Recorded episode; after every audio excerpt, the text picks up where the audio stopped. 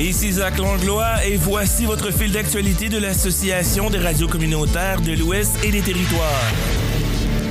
La Saskatchewan veut accueillir la plus grande mine d'uranium au Canada. L'entreprise canadienne Next Gen Energy a reçu l'autorisation de la Saskatchewan pour poursuivre le développement de son projet minier Roke High, le plus important projet de mine d'uranium au Canada. Selon l'entreprise, une fois opérationnelle, la mine produirait plus de 23% de la production mondiale d'uranium au cours de ses premières années de production. L'autorisation a été accordée le 8 novembre à l'issue d'une évaluation environnementale réalisée par les autorités provinciales. Cependant, le projet doit encore être approuvé par le gouvernement fédéral. Next Gen Energy est la première entreprise depuis plus de 20 ans à recevoir l'approbation complète de l'évaluation environnementale provinciale pour un nouveau projet d'uranium en Saskatchewan. Le site d'exploitation est situé à proximité des Premières Nations d'aînés de Clearwater River et de Buffalo River et de Birch Narrow ainsi que de plusieurs communautés métisses. Selon Nick Hespenberg, le directeur des services techniques miniers de Next Gen Energy, l'entreprise souhaite faire les choses de la bonne manière en matière d'environnement et utilisera pour ce faire des technologies de pointe. Monsieur Hespenberg indique que l'entreprise se concentre actuellement sur la préparation de la construction dans l'attente de l'approbation fédérale. Selon le ministre de l'Énergie et des Ressources Jim Reiter, même si le secteur connaît quelques balbutiements, l'avenir est très prometteur pour l'industrie des minéraux essentiel de la Saskatchewan. En effet, en octobre dernier, l'entreprise Vital Metal a annoncé qu'elle mettait fin à son projet d'usine de transformation de métaux rares à Saskatoon. Jim Reiter reconnaît que l'économie de la province connaît quelques difficultés en raison du contexte mondial, mais il affiche son optimisme. Selon M. Reiter, les pénuries de main-d'œuvre, l'accès aux capitaux et les réglementations fédérales constituent des obstacles pour l'industrie.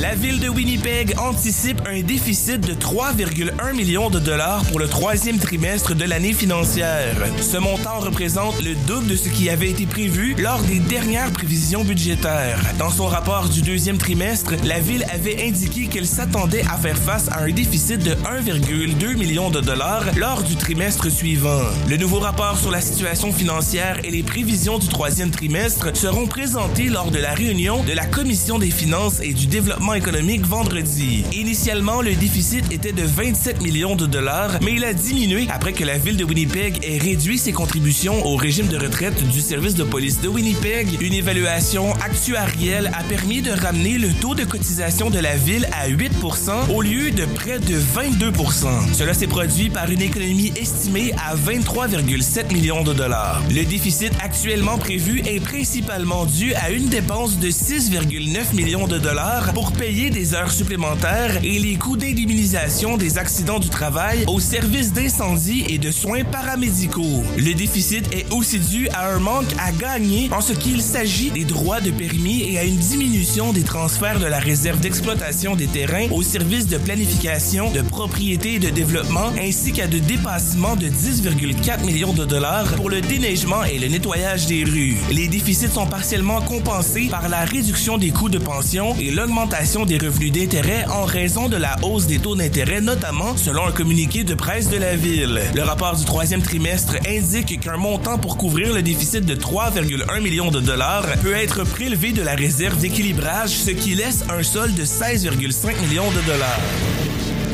Le conflit entre l'Alberta et le gouvernement fédéral au sujet du règlement sur l'électricité propre monte d'un cran, la première ministre Danielle Smith ayant déposé une motion pour invoquer pour la première fois la loi sur la souveraineté de l'Alberta dans ce dossier. Elle soutient que ce projet mettra en danger la fiabilité du réseau électrique de l'Alberta qui dépend fortement du gaz naturel et entraînera des augmentations massives des factures d'électricité. Ottawa a annoncé il y a quelques mois son intention d'adopter un projet de règlement sur l'électricité en vertu duquel toute électricité produite au Canada devra être carboneutre d'ici 2035. La production d'électricité par combustion du gaz naturel, la principale source d'électricité en Alberta, serait permise, mais sous certaines conditions, notamment la compensation de 95% des émissions émises. C'est la première fois que la loi sur la souveraineté est invoquée depuis son adoption il y a un an. L'Alberta veut ainsi éviter que ses fonctionnaires soient soumis à la réglementation fédérale qui propose d'établir un réseau électrique carboneutre d'ici 2035. L'Alberta devra payer la plus grande part des dépenses nécessaires pour atteindre ces objectifs absurdes et les consommateurs et les entreprises verront leurs factures grimper en flèche, affirme le premier ministre Daniel Smith.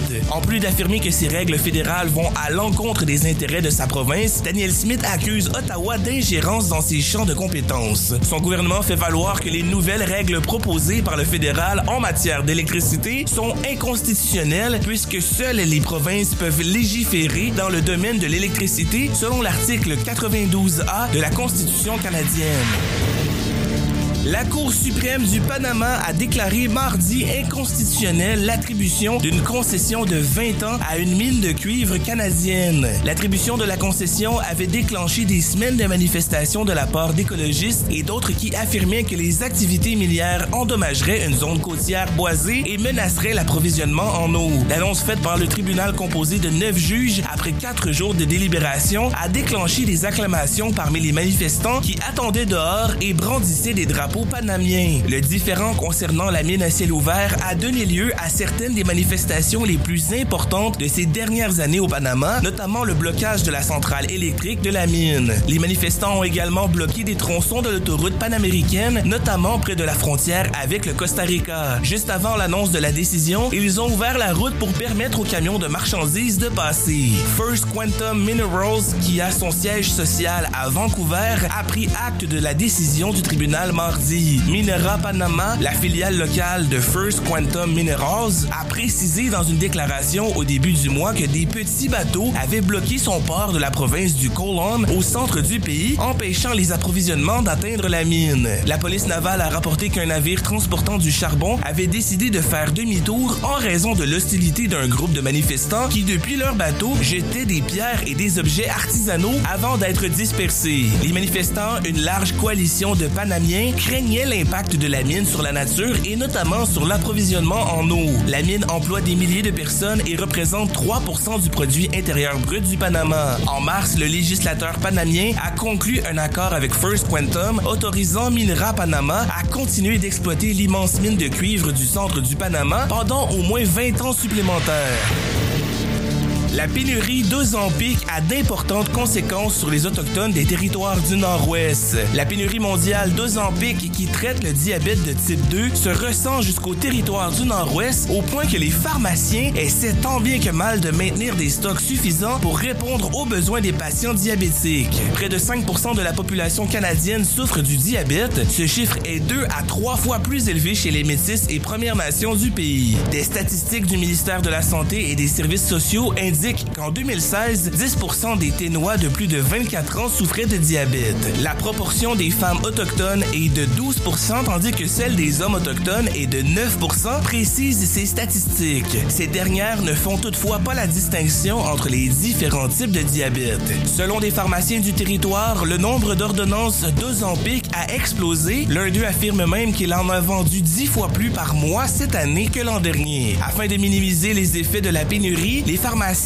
ont pris des mesures pour optimiser leur stock, comme prioriser les patients qui suivent déjà ce traitement, créer des listes d'attente et rationner le médicament. Claudia Kraft, directrice médicale des territoires du Nord-Ouest, dit que les autorités sanitaires ténoises demandent aux médecins de ne pas commencer de nouveaux traitements avec le mais également avec des médicaments qui ont les mêmes propriétés. Les autorités sanitaires préviennent toutefois que les médicaments du même type risquent aussi de manquer puisque les provinces et territoires ont pris des mesures similaires. Selon Santé Canada, Novo Nordisk, l'entreprise qui fabrique ce médicament, estime que la pénurie se prolongera jusqu'en mars 2024. La pénurie est provoquée par un de ses plus populaires effets secondaires, il fait perdre du poids. Le droit des Inuits à un logement adéquat est bafoué selon la défenseur du logement. Au Nunavut et au Nunatiavut, dans le nord du Labrador, la crise du logement est telle que les droits de la personne des Inuits sont transgressés, ce qui nuit à leur santé mentale et physique, notamment ce qui a trait la propagation de la tuberculose. C'est ce que conclut un rapport de la défenseur fédérale du logement, Marie-Josée Hull, qui déplore surtout une inaction de toutes les ordres de gouvernement. En 2021, environ 40% des Inuits vivaient dans un logement surpeuplé dans l'Inuit Nunangat qui regroupe les quatre régions Inuit au pays, selon Statistique Canada. Au Nunavut, plus d'un Inuk sur deux résidait dans un logement surpeuplé. Son rapport collige une série de recommandations telles que le transfert au gouvernement Inuit de la compétence en matière de programmes et de services liés au logement, ainsi que la création de postes de défenseurs ou d'ombudsman Inuit indépendants pour le logement. En février 2022, le gouvernement Trudeau a demandé à Marie-Josée Ouz de se pencher sur la situation du logement au Canada. Six mois plus tard, la défenseur s'est rendue dans deux régions inuites au pays pour faire le point sur la situation du logement dans le Grand Nord. Durant sa tournée de deux semaines, elle s'est rendue à Pang Nirtung, à Rakin Intel et à Iqaluit au Nunavut, ainsi qu'à Nain, à Oakdale et à Happy Valley Goose Bay au Nunatiavut. Marie-Josée Hull a qualifié des conditions de logement qu'elle a vues de désastreuses. Elle donne l'exemple de familles pouvant atteindre 18 personnes vivant dans un logement de trois chambres à coucher. Dans la communauté de Pangnirtung, son rapport note qu'aucune nouvelle construction n'a vu le jour en 10 ans et que plus de 28% de la population atteint un logement social. Le fil sportif.